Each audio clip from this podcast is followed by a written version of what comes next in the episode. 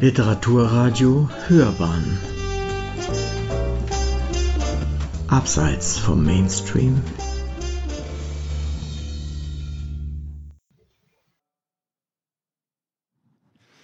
Einen wunderschönen guten Abend. Schön, dass ihr da seid. Herzlich willkommen zur 64. Ausgabe der Lesebühne Dichtungsring. Der Plan für heute ist, dass wir äh, uns einen ganz ruhigen Abend machen und es ganz entschleunigt angehen und ganz gemütlich, ganz in Ruhe. Und wir haben nicht viel vor. Es gibt Spiel und Spaß und Spannung und keine Schokolade und äh, überraschend wenig Eichhörnchen und Texte vorbereitet. Eigentlich so das übliche Programm, bloß aber mit neuen Texten.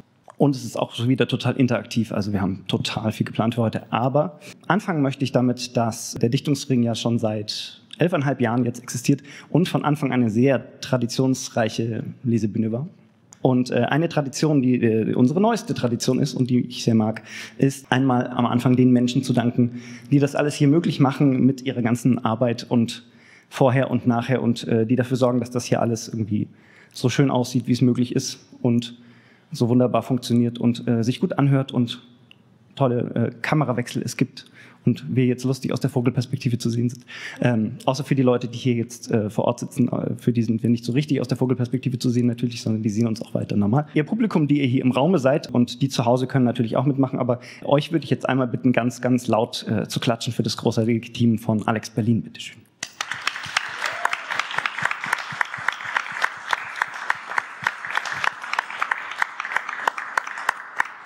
Sehr gut. Also wir haben dann auch so eine Klatschkontrollkamera quasi, wo man immer gucken kann, ob ihr auch brav geklatscht habt im Nachhinein.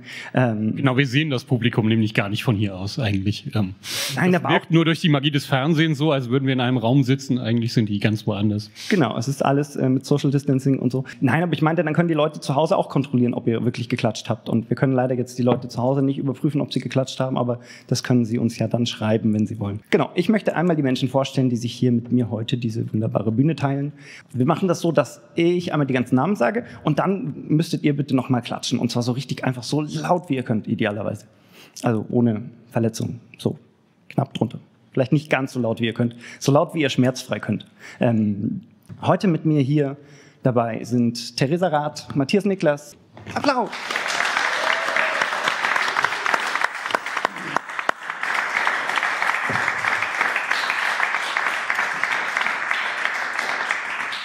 Das habt ihr sehr schön gemacht. Vielen Dank. Ansonsten einfach klatschen an den Stellen, wo, wo es sich für euch richtig anfühlt. Einfach mal gucken, wo so der Moment ist. Das war jetzt nicht der richtige. Aber ähm, sonst einfach Nachgefühl, das klappt schon. Und sonst sich einfach ganz stumpf der Mehrheit anschließen. Der nächste Punkt auf meiner schönen Tagesordnung. Ich habe wie immer eine ganz ordentliche Tagesordnung und wie immer war ich äh, zu faul, mir fancy neue Dinge auszudenken. Deswegen ist es immer die gleiche Tagesordnung. Genau. Äh, die Frage, die sich dann natürlich stellt, wenn ich sage, dass es eine Lesebühne ist, vielleicht für den einen oder die andere, was denn eine Lesebühne ist. Eine Lesebühne ist so eine Art Gottesdienst, wenn man Gott weglässt und äh, die Texte und die Musik besser macht. So, vom Prinzip her. Aber sonst ist es eigentlich ziemlich, und mehr Alkohol. Also Alkohol gibt es da ja normalerweise auch, aber eben mehr und an alle Beteiligten, ähm, also ein bisschen fairer. Ähm, Ihr musstet ihn euch zugegebenermaßen selber mitbringen, aber wir mussten ihn uns auch selber mitbringen, insofern. Das ist ganz gleich. Genau, aber ungefähr so, es gibt Texte und so, ihr, müsst euch aber nicht hinknien praktischerweise. Genau, und es gibt keine, keine Hostien. Vielleicht doch ein bisschen anders als ein Gottesdienst, aber so vom groben Prinzip her. Leute erzählen Dinge und andere hören zu. Genau, und der Dichtungsring ist passenderweise auch so eine Lesebühne viel mehr passt ins Programm heute auch nicht rein. Ihr habt die Möglichkeit, also ihr, die ihr hier im Raum seid, ihr habt sogar die Möglichkeit, nachher ganz selber Fragen zu stellen mit eurer eigenen Stimme, wenn ihr wollt. Aber ihr und die Menschen zu Hause, die so zugucken, netterweise, ähm, die haben auch die Möglichkeit, alle äh, uns Fragen zu stellen, weil wir nachher so einen hübschen Fragenblock machen. Und dann könnt ihr uns Fragen stellen, also ganz komplizierte Fragen, einfache Fragen. Äh, was haben Äpfel und Apfelsinen miteinander zu tun? Warum sollte man Schlangen eigentlich nicht die Füße massieren? Warum mag Matthias kein Thymian? So die, je nachdem, was euch einfällt. Mag Thymian? Das ist ja Betrug jetzt. Wieso, du wolltest es gerade sagen. genau. Weißt du, dass ich Thymian mag? Du magst Knoblauch und Oregano, also ist Thymian nicht so weit weg. Hm. Aber jetzt nehmt doch nicht alles vorweg, falls jemand jetzt diese Frage stellen wollte. Und dann steht hier noch der äh, sehr wichtige Tagesordnungspunkt Pipi-Pause. Das betrifft jetzt vor allem euch. Wir machen während der Live-Sendung keine Pause. Um, um den Abend einzuleiten, möchte ich jemanden zitieren, so einen meiner absoluten Lieblingskünstler, der mal den schönen Satz geprägt hat. Lesen und Schreiben ist billiger Sex. Vorlesen und Zuhören aber ist Liebe. Und in diesem Sinn wünsche ich euch ganz viel Spaß. Und jetzt, und jetzt für euch auf dieser Bühne euer und mein Gastgeber des heutigen Abends, Arno Wilhelm.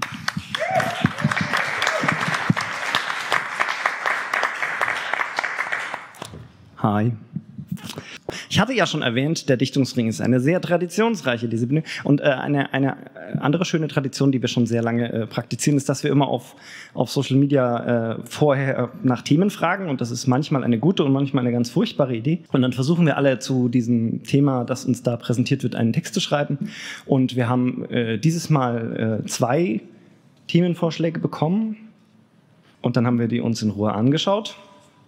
Und dann haben wir beschlossen, dass es das erste Thema sein muss. Aber zu dem zweiten. Ganz ehrlich, das zweite Thema ist aber auch. Das zweite Thema ist was? Weiß ich nicht. Das zweite Thema ist aber auch. Da ist der Sendeplatz zu früh für eigentlich. genau, wir mussten ja das, aufheben für nächstes das zweite Thema mussten wir ein bisschen äh, entschärfen. Nein, jetzt ist das total spannend natürlich. Was waren die Themen? Äh, wir fangen mit dem ersten Thema an, um die Spannung noch weiter aufrechtzuerhalten. Das ist einfach so ein krass durchdachtes Spannungskonzept heute. Das Thema ist äh, sehr hübsch und vielen Dank an Carsten Lampe dafür, dass er das beigesteuert hat. Äh, Thema ist die unerträgliche Seichtigkeit des Rheins. Und darüber habe ich einen Text geschrieben, der überraschenderweise genau diesen Titel hat. Der Rhein hat keinen Tiefgang. Er denkt nicht richtig nach. Lässt sich einfach treiben. Was immer er versprach, nimmt vieles in sich auf. Er trägt all die Touristen, die auf pompösen Booten ein frohes Dasein fristen. Wollte einst groß raus, wie die Nordsee werden, wollte einfach Meer sein, kein Fluss bleiben auf Erden. Doch der Rhein ist abgestumpft in all den letzten Jahren. In seinem Flussbett leicht versumpft von den Touristenscharen. Die sagen oft so Sätze und der Rhein muss sie dann hören. Er hört oft Hass und Hetze von den Besucherchören. So ist er irgendwann als Fluss dann auch rechts abgebogen. Denkt häufig schlammig Stuss und fühlt sich schwer belogen von denen da ganz oben, also den bösen Kreuzfahrtschiffen, mit ihren schrecklich lauten Pfiffen. Er hat da mal davon gehört, dass das wirklich furchtbar stört. Sein Hass gilt auch den fremden Tieren, die sehen auch so komisch aus, die sein Gewässer hier passieren, hässlich wie der Vogelstrauß. Weil er so viel Unheil stiftet, wird der Rhein demnächst begradet. Dazu auch gründlich noch entgiftet, bis jeder gerne darin badet. Erste Schritte sind erreicht, der Prozess, der ist nicht leicht. Dem Rhein fällt Toleranz noch schwer, gerade auch beim Fernverkehr. Doch träumt er jetzt von tollen Sachen, die würde er so gerne machen. Speiseeis sein, Kinderlachen, den Läufern eine Eisbahn bieten, die Bildung auch von Stalagmiten oder einmal Suppe werden auf schönen induktiven Herden. Entgiften half dem Rhein, endlich klar am Fluss zu sein. Doch als Erkenntnis bleibt ganz schlicht, das Wasser ist jetzt gänzlich rein, nur schlauer wurde er dadurch nicht. Dankeschön.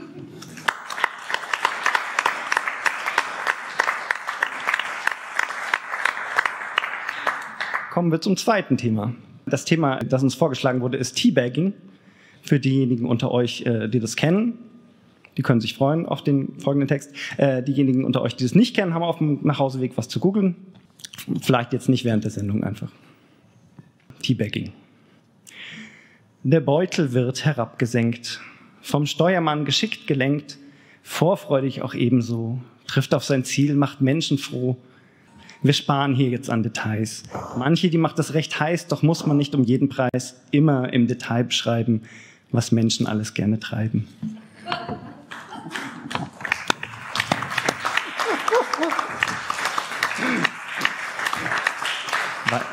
Weiter habe ich mich nicht getraut.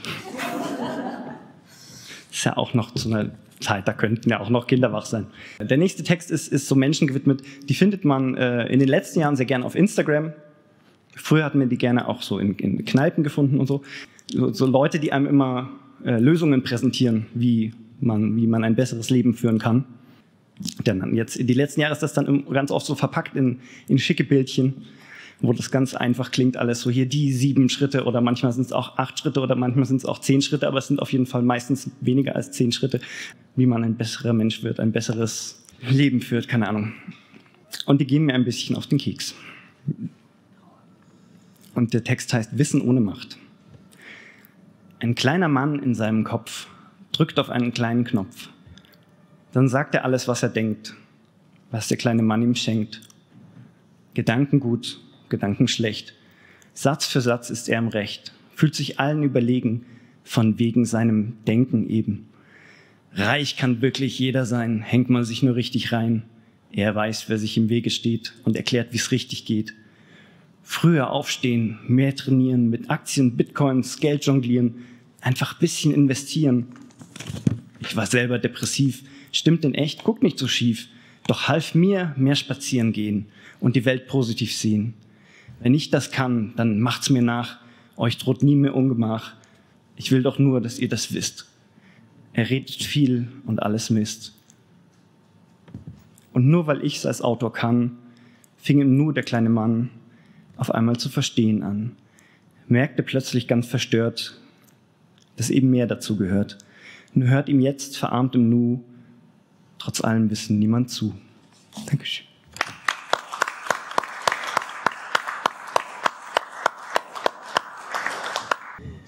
Das arme Bier, es war gefangen, musste um sein Schicksal bangen. Es war ein helles, gar nicht herb, geschmacklich gut im Wettbewerb. Der Wissenschaftler hier im Raum prüfte eben noch den Schaum von einem kleinen Weizenbier. Er zitterte vor Wissensgier. Der Schaumzerfall wurde notiert, das Bier sorgfältig temperiert. Dann war ein Pilz als nächstes dran. Dem sah man seine Angst schon an. Er probte an ihm zur Erfrischung eine Himbeersaftvermischung. Das Pilz, es schäumte schwer vor Wut, schmeckte aber scheinbar gut. Ein Radler wurde nun empirisch in der Tasse und auch tierisch heiß im Selbstversuch sich eingeflößt. Der Forscher wirkte ganz gelöst, doch geschmacklich unzufrieden. Mehr Hitze wurde drum gemieden. Er nutzte nun, ganz nach der Norm, Edelstoff in seltener Form. Als Eiswürfel in seinem Gin. Wo kommen wir denn da nur hin, dachte sich das Helle leise. Ich glaub, der Alte hat ne Meise. Was wird nur mit mir geschehen? Es war schrecklich anzusehen, wie im Versuch er sich verliert, ein Kölsch im großen Glas probiert und Weißbier aus der Flasche schlürfte, was man eigentlich nicht dürfte. Ängstlich stand das helle Bier ganz allein immer noch hier im Kühlregal und zitterte, weil die Gefahr es witterte. Dem Wissenschaftler war dabei jetzt jedoch alles einerlei. In Arbeit allzu tief versunken, hatte er zu viel getrunken. Trotz Laborlichter Geschein schlief er auf seinem Schreibtisch ein. Da kam sein treuer Praktikant, der sah, wie's arme Bier da stand. Er nahm es heimlich mit nach Haus und trank es artgerecht dort aus. Dankeschön.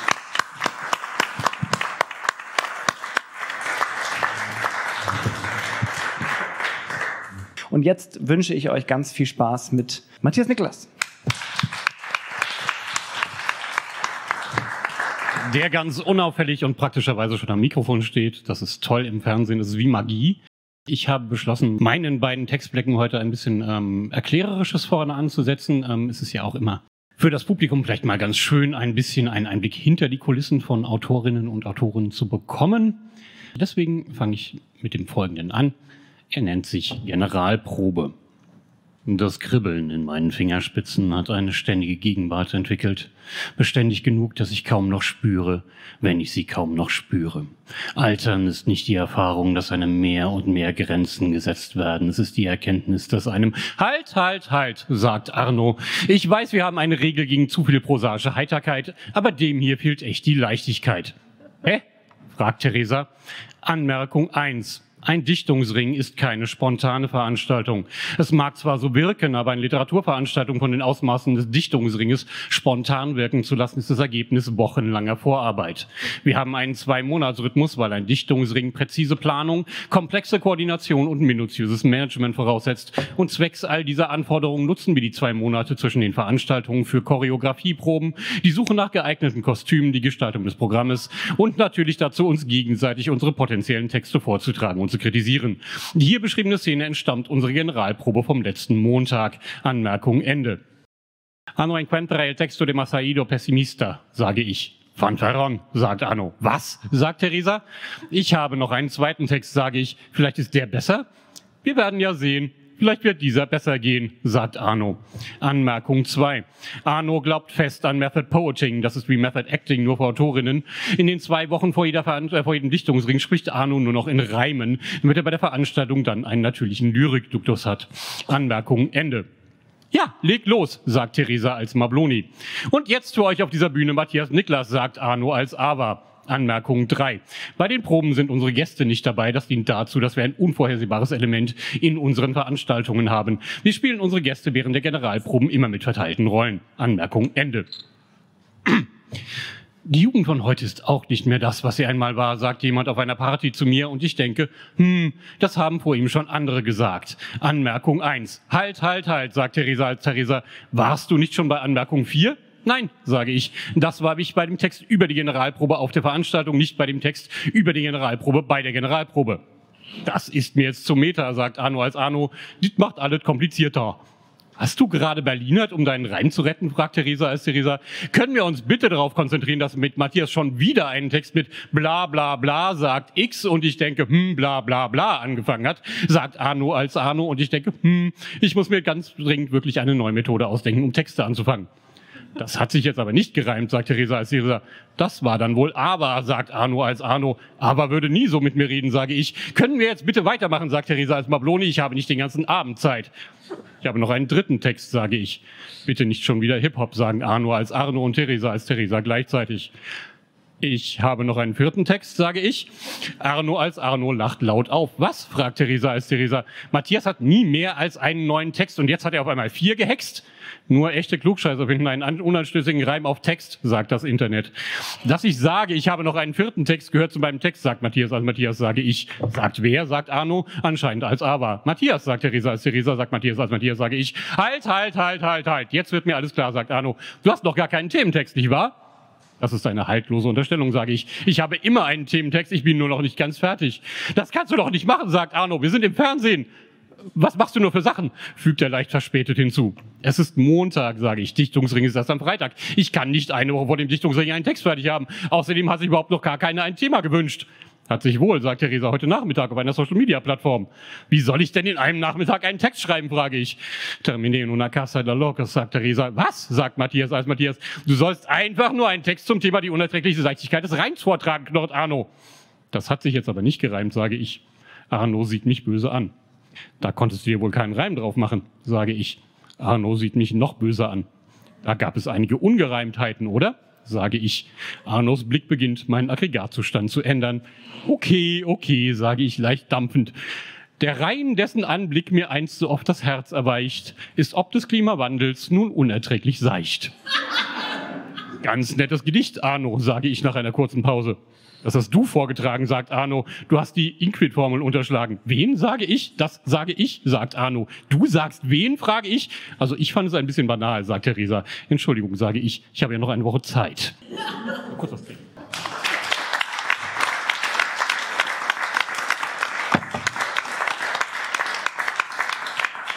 Thementexte. Ähm, ihr habt es von Arno gehört, wir haben zwei Thementextvorschläge bekommen. Das, der erste Themenvorschlag war Teabagging. Ähm, also wir hatten neben der unerträglichen Seichtigkeit des Rheins noch diesen weiteren Themenvorschlag. Ich bin relativ bewundert in modernem Slang. Tatsächlich. Aber in diesem Fall wusste ich nur, ich habe das Wort schon mal gehört, aber ich wusste nicht mehr, was es bedeutet. Also habe ich das gegoogelt. Und bei mir ist standardmäßig die Safe Search bei Google aus macht das nicht auf der Arbeit. Auch nicht, um nur den Wikipedia-Artikel zu lesen. Ja, macht's einfach nicht. Unser eigentliches Thema war die unerträgliche Seichtigkeit des Rheins. An Bord des Fahrgastschiffes Lorelei, Freitag, 8. Juli 2022, 10.01 Uhr, Rheinkilometer 555.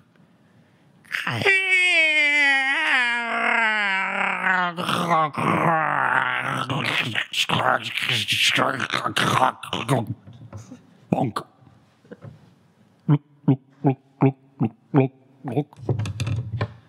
Herr Kapitän, sagt der Steuermann, wir sind auf Grund gelaufen. Verdammt, antwortet der Kapitän, immer diese unerträgliche Seichtigkeit des Rheins. Dankeschön.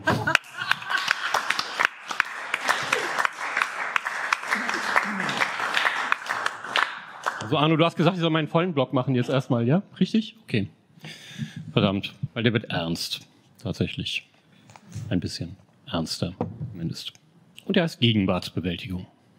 Du schreibst kaum noch über aktuelle Themen, sagt mein innerer Kritiker am Abend vor dem Dichtungsring zu mir. Und ich denke, das stimmt nicht so ganz. Eigentlich schreibe ich einfach generell kaum noch mit aktuellen Themen, hat das gar nichts zu tun. Und mein innerer Kritiker sagt, und ich denke, was soll denn jetzt dieses hm? Und mein innerer Kritiker sagt, ach, nix. Und ich denke, jetzt aber raus mit der Sprache. Und mein innerer Kritiker sagt, nee, wirklich ist nix. Ich habe gar nichts gesagt. Und ich denke, hey, ich habe einen Text über die Pandemie angefangen, indem ich sie mit einem Asteroiden verglichen habe, der bald auf die Erde einschlägt. Und dann hat dieser bekannte Streaming-Anbieter Don't Look Up herausgebracht. Und damit war der irgendwie hinfällig. Es sei denn, ich hätte mich von einem bekannten Streaming-Anbieter verklagen lassen wollen. Und bei mir hätte bestimmt sowieso nur Till Schweiger eine Hauptrolle in dem Text gehabt. Die hatten Jennifer Lawrence und Leonardo DiCaprio. Das wäre nur ein Aufguss von die erfolgreichsten deutschen Remakes von Hollywood-Blockbustern gewesen.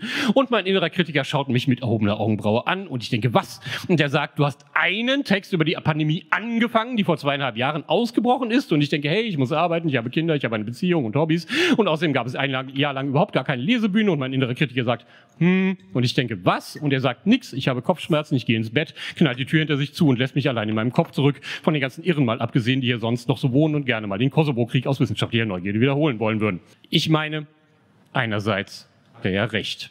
Die Gegenwart böte genug Anlass, Texte über sie zu schreiben. Aber eines der Probleme der Gegenwart ist, dass sie so allgegenwärtig ist und das andere, dass sie sich so ungegenwärtig anfühlt. Das Klima wird langsam mehr Venus als Erde. Russland orientiert sich an den Höhepunkten des 20. Jahrhunderts. Den USA geht das nicht weit genug, also sind sie auf dem Weg zurück in die Mitte des 19. Jahrhunderts. Die Pandemie spielt so lange 2020 erneut durch, bis das griechische Alphabet alle ist. Der, sagen wir mal höflich, zeitlose Regierungsstil von Olaf Scholz ist höflich ausgedruckt nicht unbedingt zeitgemäß. Warum sollte ich also ausgerechnet über die Gegenwart schreiben? Hier ist doch keiner. Eigentlich, also klar, eigentlich sind alle hier und eigentlich gäbe es genug Themen, mit denen man sich in der Gegenwart befassen sollte, aber da ist diese ganze Altlast von Themen, mit denen wir uns entweder eigentlich schon befasst haben, dafür gab es ja sowas wie die Nürnberger Prozesse und den amerikanischen Bürgerkrieg, oder Themen, mit denen man sich schon eine ganze Weile hätte befassen können, ist ja nicht so, als gäbe es erst seit gestern Pandemien und erst seit vorgestern Klimawandel. Gegenteil.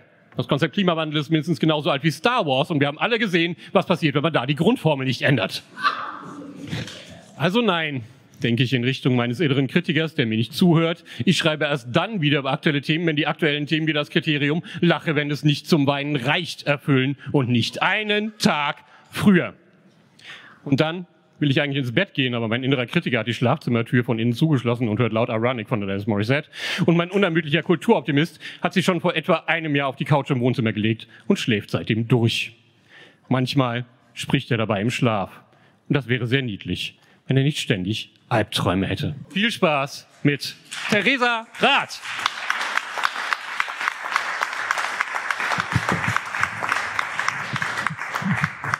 Ja, ich muss endlich mal sagen, dass ich mich sehr über das Thema gefreut habe. Nee, die unerträgliche Seichtigkeit des Rheins, da ich äh, vom Rhein komme, endlich kann ich mal ungefiltert über meine, meine Geburtsstadt herziehen. Bis gestern war mein Thementext Neuss am Rhein, das muss nicht sein. Ich finde auch, das fasst alles zusammen, was ich zu dieser Stadt zu sagen habe. 18 Jahre habe ich es dort ausgehalten und dann habe ich mich aber doch hingesetzt und ein bisschen mehr darüber geschrieben. Nachdem tatsächlich mich gestern eine gute alte Freundin, die mit mir auf dem katholischen Mädchengymnasium in Neuss gewesen ist, das ich dann in der neunten Klasse fluchtartig verlassen habe, mir noch ein bisschen übers Schützenfest erzählt hat. Denn Neuss und Hannover haben das größte Schützenfest der Welt und das geht leider nicht so ganz spurlos an einem vorüber. Das ist, das ist genau so. Meine erste Erinnerung an das Schützenfest in meiner Heimatstadt Neuss am Rhein. Blasmusik schallt durch die Fenster unserer Neubauwohnung und ein Zug kleiner grüner Gestalten schreitet wie eine Versammlung von Berliner Ampelmännchen an unserem Fenster vorbei. Mama, rufe ich, Mama, die Musik ist so schön. Kein Joke, war so. Erzählt sie, erzählt sie heute noch. Warum ich nie ein wirkliches Heimatgefühl entwickelt habe, weiß ich mittlerweile. Bei meinen Eltern handelte es sich um Zugezogene, keine Schützen. Niemals integriert in den Nüsser Klüngel.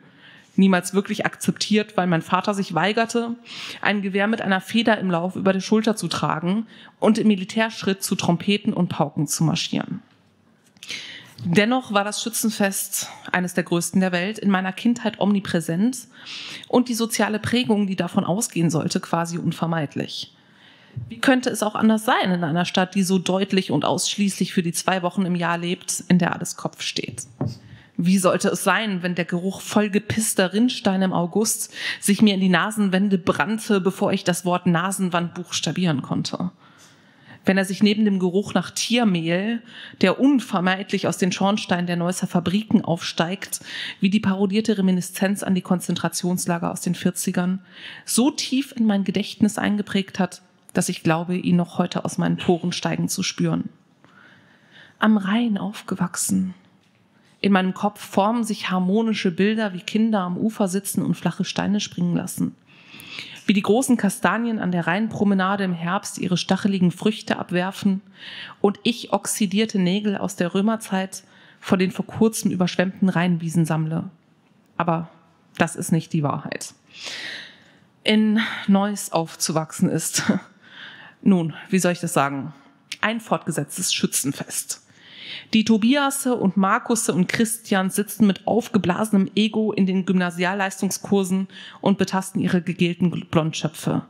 Die Kragen ihrer Poloshirts aufgestellt, flanieren sie wie Gockel durch die Schulflure und rempeln die Kinder der Unglücklichen an, deren Eltern in keinem Schützenverein Zuflucht gefunden haben.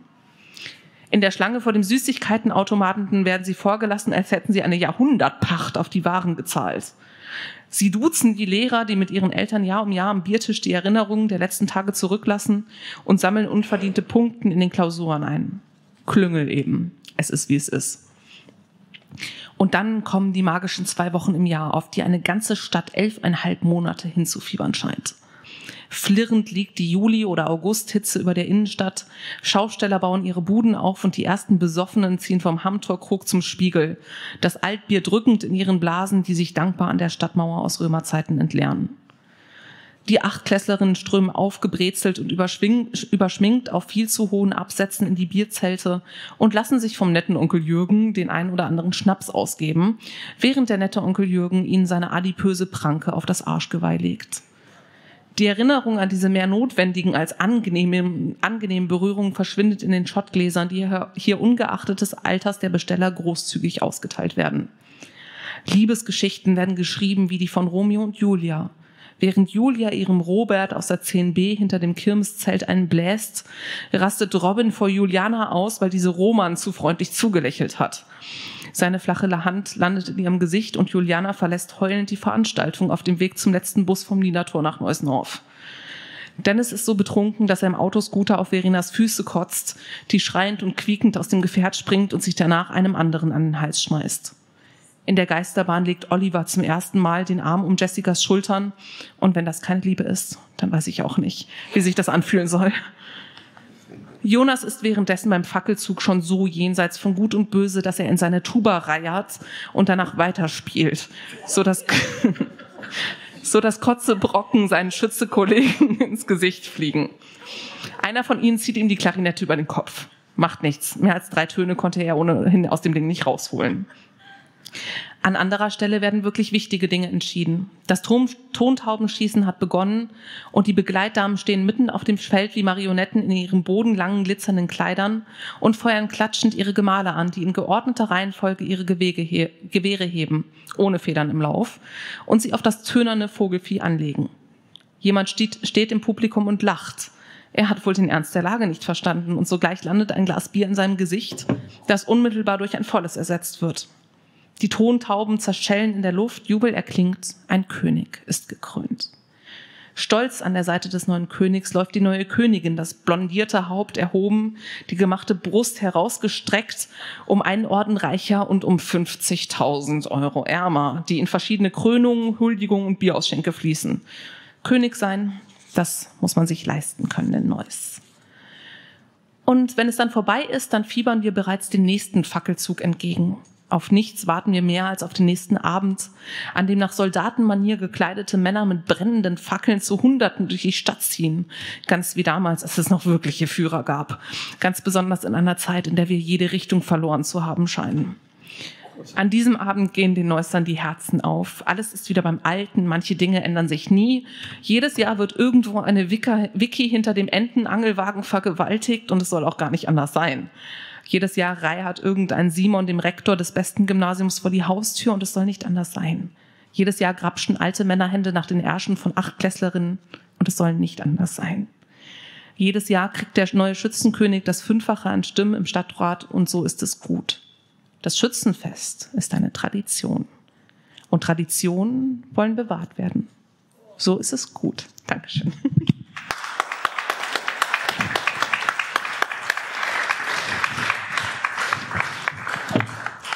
Ja, kleines bisschen gekippt zu Ende der Text. Ne? Eigentlich kommt jetzt das Pausengedicht. Das Pausengedicht ist, äh, ist heute, äh, habe ich heute ersetzt durch einen Aphorismus, weil machen wir diese, diese Veranstaltungsreihe seit elfeinhalb Jahren, was ja schon eine Weile ist. Auf jeden Fall ist mir tatsächlich jetzt nach, nach elfeinhalb Jahren ist mir einfach kein Gedicht mehr eingefallen, das ich noch gerne mal äh, lesen würde als Pausengedicht. Und äh, ich muss mir vielleicht das nächste Mal dann bei euch Inspiration holen. Ähm, aber ich habe, also wir hatten ja äh, sehr unterschiedliche Dichter und Dichterinnen und, und alle möglichen Menschen, äh, von denen ich Gedichte vorgelesen habe, in der Pause. Manche habe ich aus Versehen tot gesagt, aber gut, kann passieren. Ähm, aber genau, von Reinhard Lacomi über Michael Schönen bis hin zu Ringelnatz, alle möglichen Leute dabei, die alle tolle Gedichte geschrieben haben. Manche von ihnen sind auch schon tot? Manche von denen sind schon tot von denen, die ich jetzt gerade genannt habe, sogar die Mehrheit. Aber gut, äh, genau, ich habe diesmal habe ich mich für, ein, äh, für einen meiner liebsten Aphoristiker äh, entschieden, für einen ganz kurzen Satz, was gut passt, weil wir ein kleines bisschen Zeitverzug haben. Aber nur, also nur ein bisschen. Genau, von Karl Kraus, der auch so ein, so ein, so ein lustiger, schlecht gelaunter Österreicher war, wie, wie Thomas Bernhard, und äh, der den, den, den schönen Satz mal aufgeschrieben hat. Nein, Theresa, oder Hitler passt nicht. Also, die haben, also, entschuldigung. Musst du doch nicht laut sagen jetzt. doch. doch, doch, das kann man schon laut sagen. Nein, das, das passt wirklich nicht gut. Damit wollte ich nicht im Fernsehen sein. Wollte Danke, grade, ich, ich, wollte jetzt gerade eben mit so getragener Stimme hier was vorlesen. das ist schwierig, wenn ihr hier rumhitlert. Ähm, äh, Entschuldigung. Also, also, Karl Kraus hat mal den Satz aufgeschrieben. Aufregen kann ich sie alle. Jeden Einzelnen zu beruhigen geht über meine Kraft. Und äh, das ist äh, gerade, wenn man sich so politische Zeiten anguckt. Und nun wünsche ich euch ganz viel Spaß mit äh, dem Meister der Metatexte, Matthias Niklas. Du wolltest ja nur alliterieren. Ich habe ja gesagt, ich mache ein bisschen äh, Mansplaining heute. Ähm, Deswegen der folgende Text an dieser Stelle und der heißt Ein Buch entsteht. Eine kurze Geschichte mit Anmerkungen aus dem kleinen Wörterbuch des Verlagswesens mit freundlicher Unterstützung von wikipedia.org sowie Wiktionary.org. Klammer auf, Anmerkung. Verlagswesen sind Wesen, die in oder im Dunstkreis von Verlagen existieren, wie etwa Lektoren, Herausgeber, Layouter oder Groupies. Autoren gehören nicht zu den Verlagswesen, sie dienen allerdings gelegentlich als Nahrung oder bieten Anlässe zur Heiterkeit. Anmerkung Ende. Am Anfang schreibt der Autor ein Buch. Klammer auf, Anmerkung. Ein Autor ist der Verfasser oder geistige Urheber eines sprachlichen Werkes, das aber auch illustriert sein und zuweilen mehr Bilder als Text enthalten kann. Meist verfassen Autoren im weitesten Sinne literarische Werke, die den Gattungen Epik, Drama und Lyrik oder auch der Fach- und Sachliteratur zugeordnet werden. Autoren sind generell und überhaupt fluffige, sozial engagierte Altruisten, denen Geltungsdrang, Selbstüberschätzung und Narzissmus völlig fremd sind und deren Schaffen alleine von dem Bedürfnis geleitet wird, die Welt zu einem besseren Ort, die Menschen zu besseren Menschen und besseres X für Y zu schaffen, wobei Y für eine dem individuellen Autor wichtige Gruppe von Identitäten steht, zum Beispiel Kinder, Tiere oder Bäume, spezielle Kinder wie etwa vierjährige Kinder alleinerziehender Väter Mitte 30 im Prenzlauer Berg, spezielle Tiere wie etwa Nacktmulle, spezielle Bäume wie etwa, keine Ahnung, Birken vielleicht. Und X für etwas, was ihnen fehlt, also etwa bessere Klavierlehrer für vierjährige Kinder alleinerziehender Väter Mitte 30 im Prenzlauer Berg, bessere Police für Nacktmulle oder bessere, keine Ahnung, Regen für Birken. Anmerkung Ende. Am Anfang schreibt der Autor ein Buch. Das geht ganz schnell, ohne Selbstkritik, nachträgliche Überarbeitung oder mehrere Pausen, sondern ist üblicherweise locker in zwei bis drei Abenden zu schaffen. Dieser Buch, dieses Buch schickt der Autor als Manuskript, Klammer auf Anmerkung. Ein Manuskript ist im Verlagswesen ein hand- oder maschinenschriftlicher Beitrag eines Autors, der als Vorlage zur Vervielfältigung dient. Tipps für Autoren zum Verfassen eines Manuskriptes. Handschriftlich ist besser als maschinenschriftlich, Lektoren lieben Herausforderungen und haben so außerdem die Möglichkeit, den Charakter eines Autors von einem Graphologen deuten zu lassen. Sollten sie einen schlechten Charakter haben, ist maschinenschriftlich jedoch sinnvoll charaktervolle, aber Autoren haben, wie wir wissen, generell und überhaupt einen guten Charakter. Falls Sie sich doch für maschinenschriftlich entscheiden, so wählen Sie eine Schriftart, die handgeschrieben aussieht, wie Brushscript MT, Comic Sans oder Wingdings, sowie eine Schriftgröße unter 8 oder über 14. Weitaus entscheidender über den Erfolg eines Manuskriptes bei Lektoren sind allerdings sekundäre Charakteristika, wie die angemessene Papiersorte. Bei einem Werk über das Leiden des Nacktmulles unter der Urbanisierung, traditionell braun, graues, faseriges Umweltpapier, sonst bitte chlorgebleicht und ausreichende Parfümierung. Bedenken Sie, dass die Parfümierung mehrere Tage in der Post und mehrere Monate ungelesen auf einem Lektorenschreibtisch Bestand haben muss, bevor sie wahrgenommen wird und dosieren Sie entsprechend. Kleine Aufmerksamkeiten wie Pralinen, Gutscheine oder Bargeld sind ebenfalls nicht verkehrt. Schließlich liest endlich mal jemand Ihr Buch. Anmerkung Ende an den Verlag. Klammer auf, Anmerkung. Ein Verlag ist ein Medienunternehmen, das Werke der Literatur, Kunst, Musik, Unterhaltung oder Wissenschaft vervielfältigt und verbreitet. Zu den Dingen, die Verlage nicht verlegen, gehören Fliesen, Teppichböden, Rohre, Netzwerkkabel, Handys, Haustürschlüssel, Termine und militärische Einheiten in Krisengebiete. Anmerkung Ende. Im Verlag angekommen wird das Manuskript von einem Lektor mit Sorgfalt und Hingabe gelesen. Klammer auf Anmerkung. Verlagslektorinnen und Verlagslektoren bzw. VerlagslektorInnen, meist nur Lektorinnen und Lektoren bzw. LektorInnen genannt, sind in der Verlagsbranche tätige Mitarbeiterinnen und Mitarbeiter bzw. MitarbeiterInnen zur Auswahl, Korrektur und Bewertung von Manuskripten. Zu den Dingen, die Lektoren leider nicht auswählen, gehören Manuskripte, in denen gegendert wird. Zu den Dingen, die Lektoren nicht korrigieren, gehören Geltungsdrang, Selbstüberschätzung und Narzissmus von Autoren, es sei denn, Lektoren haben einen schlechten Tag. Zu den Dingen, die Lektoren nicht bewerten, gehört eigentlich nichts. Lektoren bewerten Essen, Mode, die Qualität von Toilettenpapier und die Lebensumstände von Birken, das Sargsortiment von Bestattungsinstituten sowie gelegentlich sogar mal das eine oder andere Manuskript oder sich selbst. Anmerkung Ende.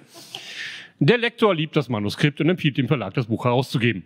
Klammer auf Anmerkung, ein Herausgeber, abgekürzt meist HRS, seltener HIC oder ED, für Edit oder beziehungsweise Edite, für Editerund, ist eine Person oder Personengruppe, die schriftstellerische, publizistische oder wissenschaftliche Texte oder Werke von Autoren und Künstlern zur Publikation vorbereitet. Zu den Dingen, die Herausgeber nicht herausgeben, gehören unter anderem Wechselgeld, die Rechte an einem Text, wenn sie diese einmal erst, erst einmal haben, und Erstgeborene, die sie in einem Tauschhandel erstanden haben. Anmerkung Ende. Der Verlag folgt der Empfehlung und lädt den Autoren ein, um ihm die freudige Botschaft zu überbringen und den Autorenvertrag zu unterzeichnen. Klammer auf, ein Autorenvertrag wird hier nicht näher erläutert, da ein Teil dieser Erläuterung die Bevölkerung verunsichern könnte. Anmerkung Ende. Lektor und Autor arbeiten produktiv und konstruktiv zusammen, um das ohnehin schon hervorragende Manuskript noch besser zu machen. Klammer auf, Anmerkung, Quellenangabe benötigt, Anmerkung Ende. Das nun hervorragende Manuskript wird dem Layouter übergeben. Anmerkung, Layouter sind Menschen, die ein mit Liebe gestaltetes, handgeschriebenes Manuskript in ein kaltes, seelenloses Massenprodukt verwandeln, dem jede Individualität abgeht, weil sie zwar 2000 Schriftarten zur Verfügung haben, sich aber schon zu Beginn ihrer Karriere für zwei oder drei entschieden haben, die sie immer benutzen. Mit Lektoren, Klammer auf sie dort, Klammer zu, über den endgültigen Text eines Buches zu streiten, ist immer eine lohnenswerte Sache. Mit einem Layouter über die endgültige Erscheinungsform zu streiten, eher nicht. Erstens schicken die am Ende das Buch in die Druckerei und außerdem sind sie argumentativ totschlagend veranlagt. Beliebt sind etwa Äußerungen wie, das passt nicht in unser Corporate Design oder das geht nicht, da müsste ich die Laufweite proportional reduzieren und das produziert an dieser Stelle Sturzbäche. Anmerkung Ende.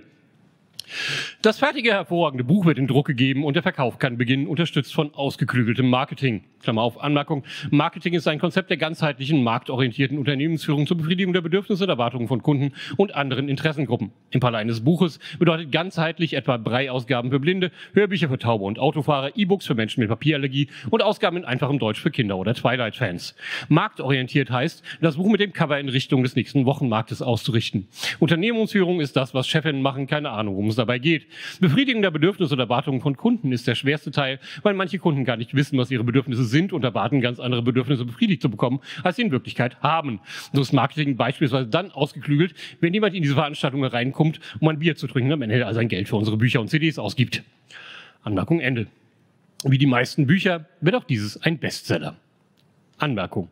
Bestseller ist ein Anglizismus für einen theoretischen Handelsartikel, dessen Absatzvolumen überdurchschnittlich hoch ist. Bestseller sind Sagengestalten aus dem Gründungsmythos des Verlagswesens und noch nie in freier Wildbahn dokumentiert worden. Kryptozoologen vermuten das natürliche Habitat des Bestsellers irgendwo am Ende eines Regenbogens, versteckt zwischen dem Weltfrieden und dem Rheingold. Vielen Dank und viel Spaß mit Theresa Rath.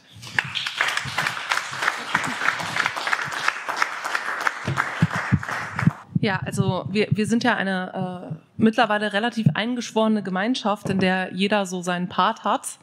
Meiner ist normalerweise nicht, die Leute zum Lachen zu bringen. Ähm, Arno ist der mit den Gedichten mit den coolen Pointen. Äh, Matthias ist der Wissenschaftler mit vielen Anmerkungen. Und ich würde mich mal so als äh, Spezialistin in ähm, Trauer, toxischen Beziehungen und Suchtangelegenheiten definieren. Und deswegen machen wir da jetzt weiter. Genug gelacht. Wir sind quasi das A-Team der Literatur. Bitte? Wir sind quasi das A-Team der Literatur. Als sie aufwacht, glaubt sie für einen Moment, sie hätte ins Bett gemacht. So nass sind die Laken, in denen sie sich verhed verheddert hat. Dann wird ihr bewusst, dass sie am ganzen Körper klatschnass geschwitzt ist. Schwer atmend wirft sie die Bettdecke beiseite und reibt sich mühevoll den Schlaf aus den Augen. Mit einer Hand greift sie nach ihrem Smartphone, während sie mit der anderen an ihrem Pyjama zupft, der an ihrer Brust klebt. Mit zitternden Fingern ruft sie die Seite einer Tageszeitung auf.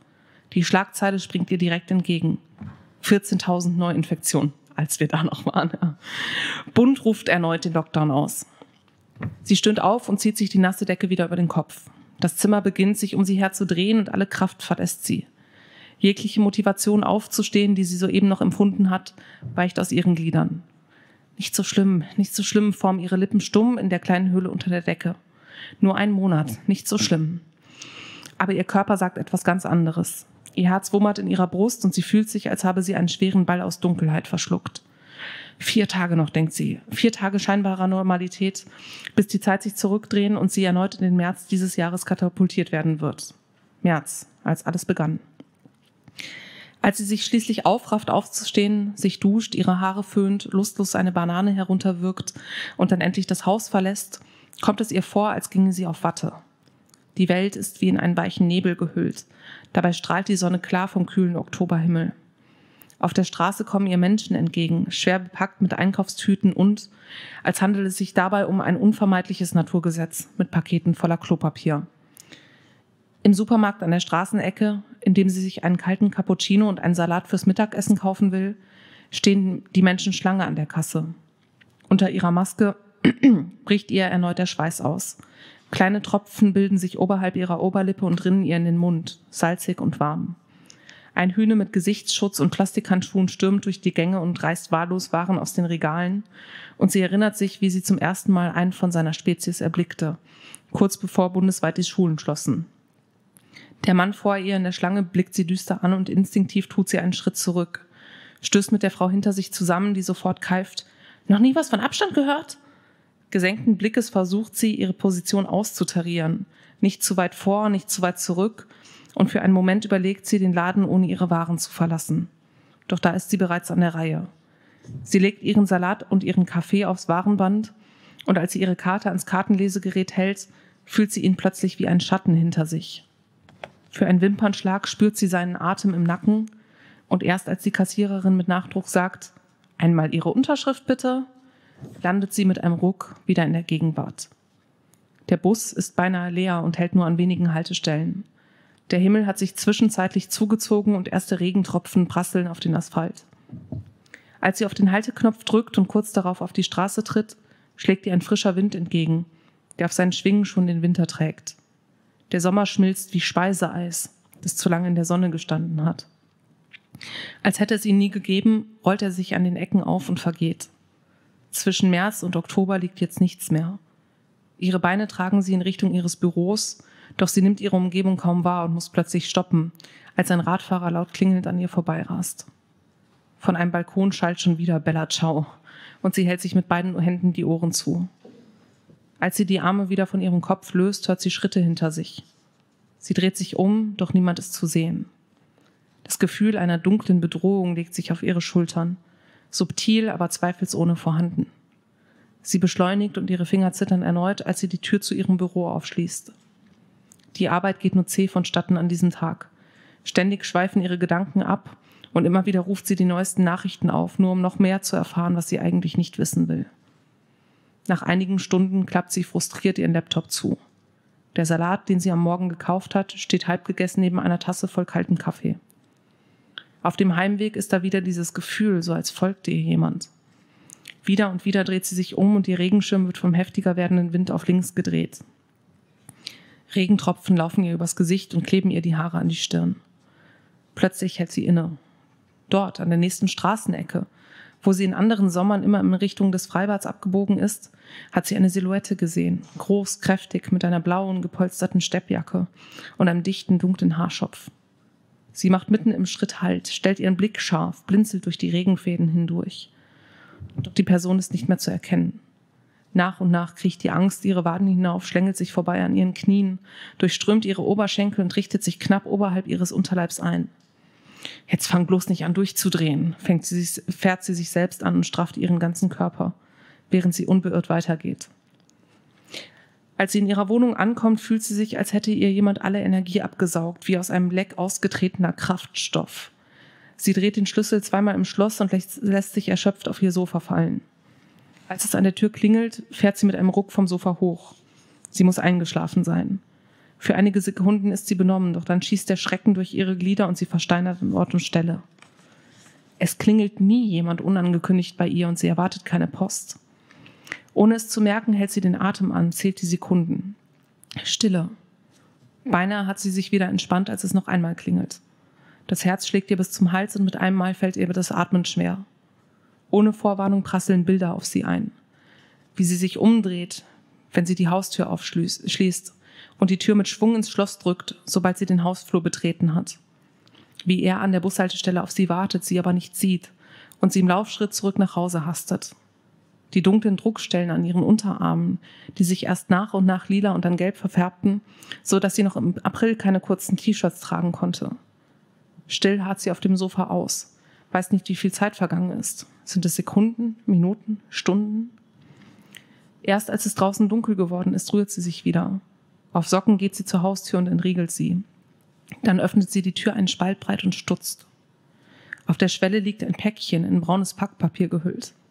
Darauf steht ihr Name. Den Absender kennt sie nicht. Ausweichlich der angegebenen Adresse ist es irgendeine Frau aus Bayern. Ihre Hände beginnen unkontrolliert zu zittern, als sie nach dem Päckchen greift. Einmal lässt sie es fallen, bevor sie es zu sich in die Wohnung trägt und die Tür mit einem Knall wieder schließt. Nachdem sie wieder verriegelt hat, legt sie die Kette vor.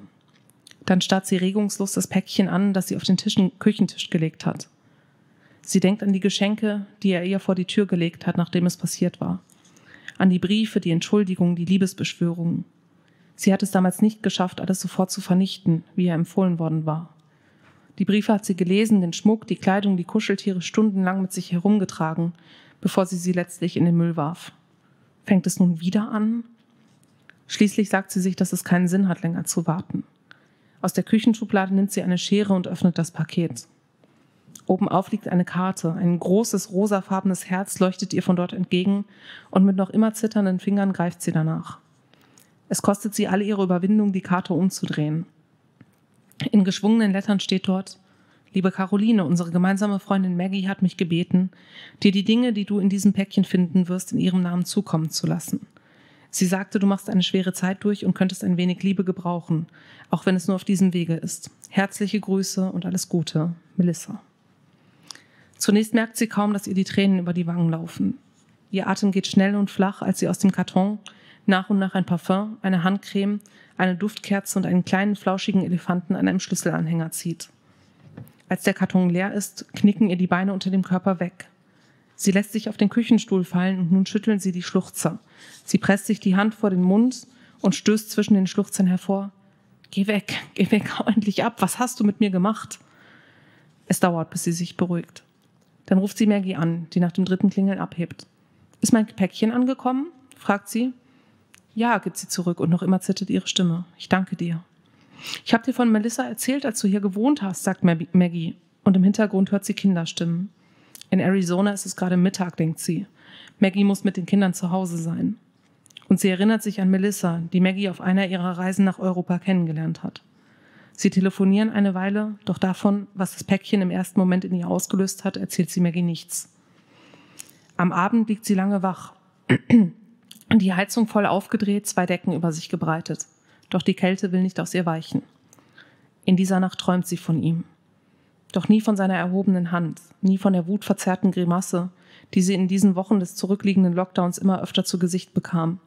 Nie von dem einen, alles entscheidenden Moment, in dem er sein wahres Wesen nicht mehr verbergen musste, weil er sie ganz für sich allein hatte und sie keinen Ort, an den sie hätte fliehen können.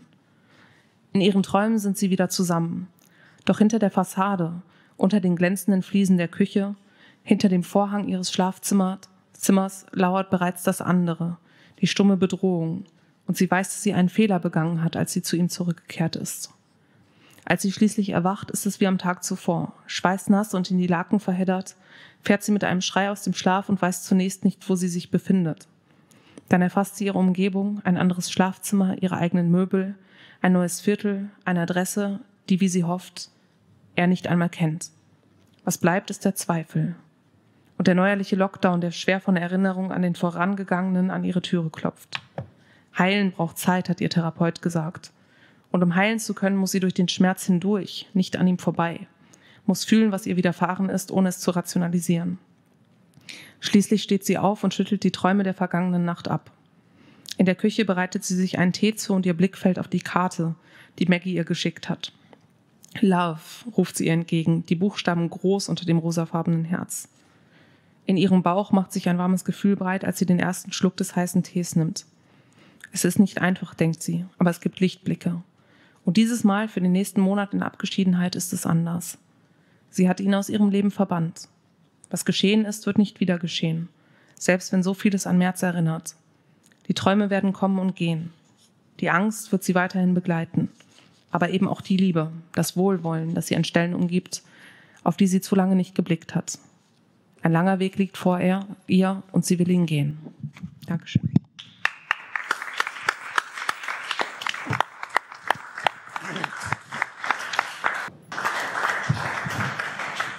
Äh, ich wollte, wollte euch jetzt erstmal zwei Tiergedichte vorlesen.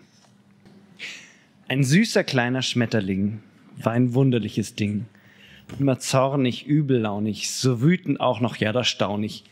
Ein Emo wollte er gern sein, Musik und Laune schwer wie Stein. Lackierte sich die Flügel schwarz mit Abgasen aus Flugzeugstarts, blickte immer finster drein, kein Lachen, kein Sonnenschein. Er war nicht mehr zu retten, behängte sich mit schweren Ketten. Ein süßer kleiner Schmetterling war ein wunderliches Ding.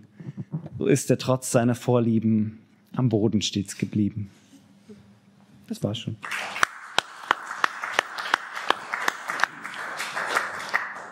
Und noch ein Tiergedicht offenbar. Es reinsten einst auf einem Kutter ein Hamster und ein Klotz mit Butter. Was äh, finde ich eines der schönsten, eine der, also ich habe ja schon viele Gedichte geschrieben, aber ich finde, es ist einer der gelungensten Gedichtanfänge, äh, die mir hier so gelungen sind. Also ähm, ich bin sehr stolz darauf. Deswegen fange ich einfach nochmal an. Ganz, äh, ganz ohne Selbstgefällige, Selbstgefälligkeit. Es reisten einst auf einem Kutter ein Hamster und ein Klotz mit Butter. Die Butter, die Butter, die sich da befand, diente nicht als Proviant. Sie war ein Freund und nicht zum Nagen in diesen langen, schweren Tagen. Dem Hamster, er sprach oft mit ihr, so von Tierprodukt zu Tier, der Kutter war ganz winzig klein, für den Hamster gerade fein, kaum größer als ein Riesenzeh, so fuhr er auf dem Bodensee. Das hatte wirklich gut geklappt, der Hamster hatte ihn geschnappt. Sein Käfig war leicht angebrochen und das nun schon seit vielen Wochen. So hatte er sich heimlich leise auf seine eigene Hamsterweise durchgebissen, war getürmt, aus dem Käfig rausgestürmt, schnappte, was er da so fand, was in der Küche vor ihm stand das war eben der Klotz Butter, trug ihn als Vorrat für sein Futter hinaus zu einem kleinen Kutter, den er dann auch eilends klaute, als gerade niemand schaute. Ein kleines Spielzeugboot, nicht schlecht, für den Hamster eben recht. Einsam war der Hamster nun und hatte leider nichts zu tun. Auf dem weiten See samt Butter, auf dem klitzekleinen Kutter. Er paddelte sich so voran, was fing er mit der Freiheit an, wollte von der Butter naschen in die Hamsterbackentaschen doch hatte er sie lieb gewonnen, von der Hitze leicht zerronnen, war sie sein einziger Begleiter. Er paddelte immer noch weiter, kam eines Abends dann zurück in sein trautes Käfigglück, von der Reise sehr bewegt, die Butter ins Kühlfach gelegt, ohne Ärger, ohne Wut. Freiheit ist ein hohes Gut, das reizvoll in der Ferne lacht. Nur hat der Hamster sich gedacht, nicht jeder ist dafür gemacht. Dankeschön.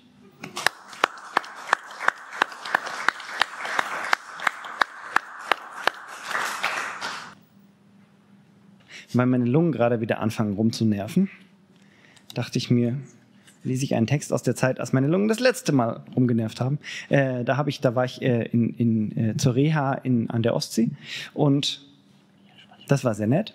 Und da hatte ich, hatte ich so, da habe ich so einen Stundenplan gekriegt, so ganz äh, mündig. Da stand, also stand ganz oft Klimatherapie drin und ich musste dann erst mal lernen, was das Wort heißt. Also Klimatherapie, falls euch das mal begegnet, ist das fancy Wort für äh, Spazierengehen. Also meine Vermutung ist, es ist das abrechenbare Wort für Spazierengehen, aber wer will denn da kritisch sein?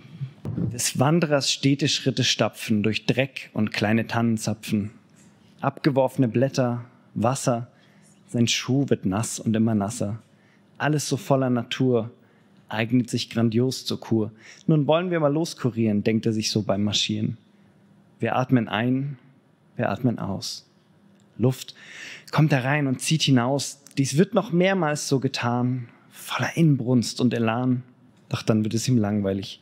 Sehnt sich nach Berlin zurück, nach Internet und iPod Touch. Daran merkt man auch, dass der Text schon ein bisschen älter ist. Ne? Aber nun gut, nach Internet und iPod Touch statt guter Luft und Waldesmatsch, Handy, Facebook, Fernsehkiste, die meterlange Stichpunktliste, Stress, vertrauter Straßentrubel, Spätkauf, Saturn, Hugendubel. Was soll er tun hier an der See, vom Frühstück bis zum Mittagstee? Ohne Planungsdruck, Zeitmangel, Hektik und S-Bahn-Platzgerangel. Wie soll man sich denn hier entspannen zwischen all den stillen Tannen, wo doch so gar nichts hier passiert? Man stets nur läuft, ins Leere stiert. Die Stille kommt ihm spanisch vor, so ohne Kopfhörer im Ohr. Ohne Technik, unverstärkt, hat er sie noch nie bemerkt. Wie ging das noch, sich auszuruhen? Was muss man denn dabei dann tun? Wie entspannt man effektiv, schnell und möglichst intensiv? Das Entspannen strengt ihn an, weil er es lang schon nicht mehr kann. Und so geht's bald verspannt zurück ins schnelllebige Großstadtglück. Dankeschön. Jetzt muss ich mal ganz kurz noch ein anderes Buch holen, weil ich gerade die Info bekommen habe, dass wir noch mehr überziehen dürfen, als wir dachten. Und dann kann ich euch ja noch ein Gedicht vorlesen. Das ist doch schön. Ihr könntet jetzt. Uh, ja, Jana freut sich sehr gut. Äh, ist auch ein, ein ehemaliges Themengedicht tatsächlich, das mich damals ziemlich äh, lange beschäftigt hat, weiß ich noch, weil es ähm, wir kriegen ganz, ganz unterschiedliche Vorschläge zu diesen Themengedichten. Also ich weiß noch, dass der, mein absoluter, mein absoluter Feind, was das, was Themengedichte angeht, war auf jeden Fall äh, der Vorschlag Seele. Das war ganz furchtbar. Äh, und, und manchmal sind es auch so ganz konkrete Dinge, die, die einen beschäftigen. Äh, in dem Fall war es das, äh, das Themengedicht lustige Tier-Küchengeräte-Hybride. Und dann sitzt man so da und denkt sich, ja, ja, muss ich jetzt einen Text dazu schreiben? Alles klar. Heute präsentieren wir in der Sendung Pimp dein Tier ein paar der neuesten Kreationen, die unsere Labors bewohnen. Geschirr spült gleich hier vorn das Lama. Es spuckt ganz ohne jedes Drama, erst kochend heiß, dann kaltes Nass. Da wird jede Gerätschaft blass. Wir nennen dieses Äffchen hier Backaffe, das Ofentier. Auf den Bauchnabel gedrückt, das Fach im Affenbauch bestückt. Bald schon kann man Pizza essen, nur vorheizen, niemals vergessen. Hochkonzentrierte Mikrowellen, schickt das Stinktier hier aus manchen Stellen. Man reizt es nur und statt Stinkwürze gibt's warmes Essen schon in Kürze. Das Tier hier vorn macht auch viel her. Ein nagelneuer Staubsaugbär. Frisst den ganzen Boden rein, brüllt noch dazu, stellt man das ein. Seht, wer frisst hier Fleischesfetzen? Er wird bald Mixer ersetzen. Ein Tiger, jetzt mit Brechreizknopf. Sofort kotzt er Hals über Kopf, frisst es gleich nur wieder rein. Sein Kiefer püriert alles fein. Das Känguru samt Beutel dort trägt kühlschrankkalt die Ware fort. Braucht Ihr Haushalt etwas mehr, auf Wunsch dazu ein Eisfachbär. Das Herdpferd hat auf seinem Rücken vier Platten, die Köche entzücken, jetzt in der neuesten Version. Auf Wunsch klar auch mit Induktion. Zu guter Letzt, wer bricht sich Bahn? Naturgemäß der Wasserhahn. Kann heiß und kalt und sehr laut krähen, man muss nur hier am Schnabel drehen. Sehen Sie sich eifrig um, wir liefern gegen Barzahlung. Drei Monate gibt's Garantie, doch die benötigen wir nie.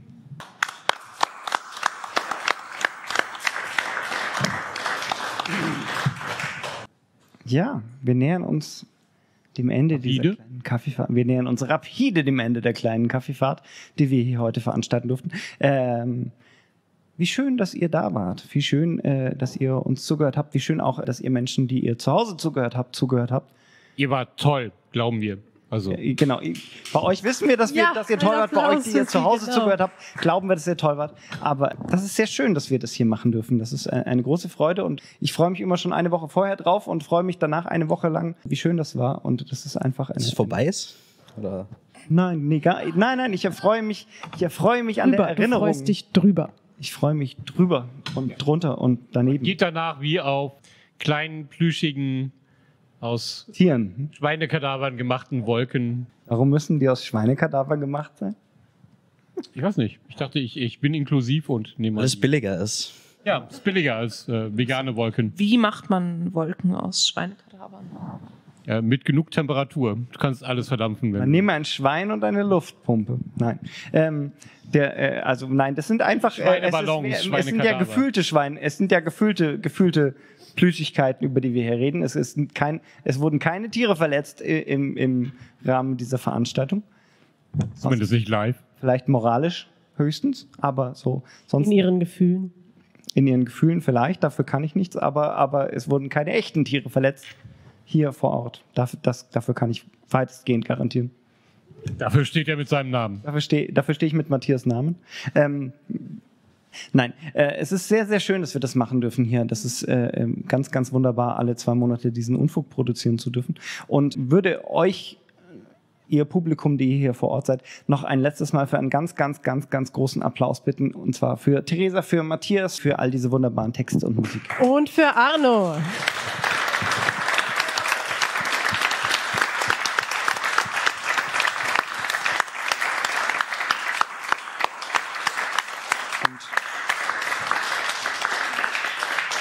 Clevererweise habe ich mir nicht aufgeschrieben, wann genau im September die nächste Sendung ist, aber im September ist die nächste Sendung und ihr erfahrt das auf jeden Fall auf irgendwelchen Kanälen, da bin ich mir ganz sicher.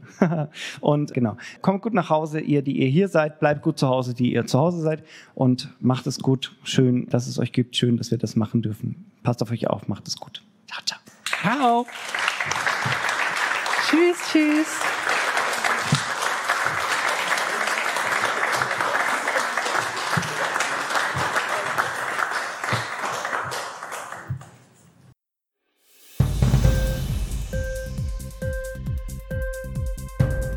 Die Sendung gefallen? Literatur pur, ja, das sind wir. Natürlich auch als Podcast. Hier kannst du unsere Podcasts hören. Anchor, Spotify, Apple Podcast, iTunes, Google Podcasts, radio.de und viele andere mehr.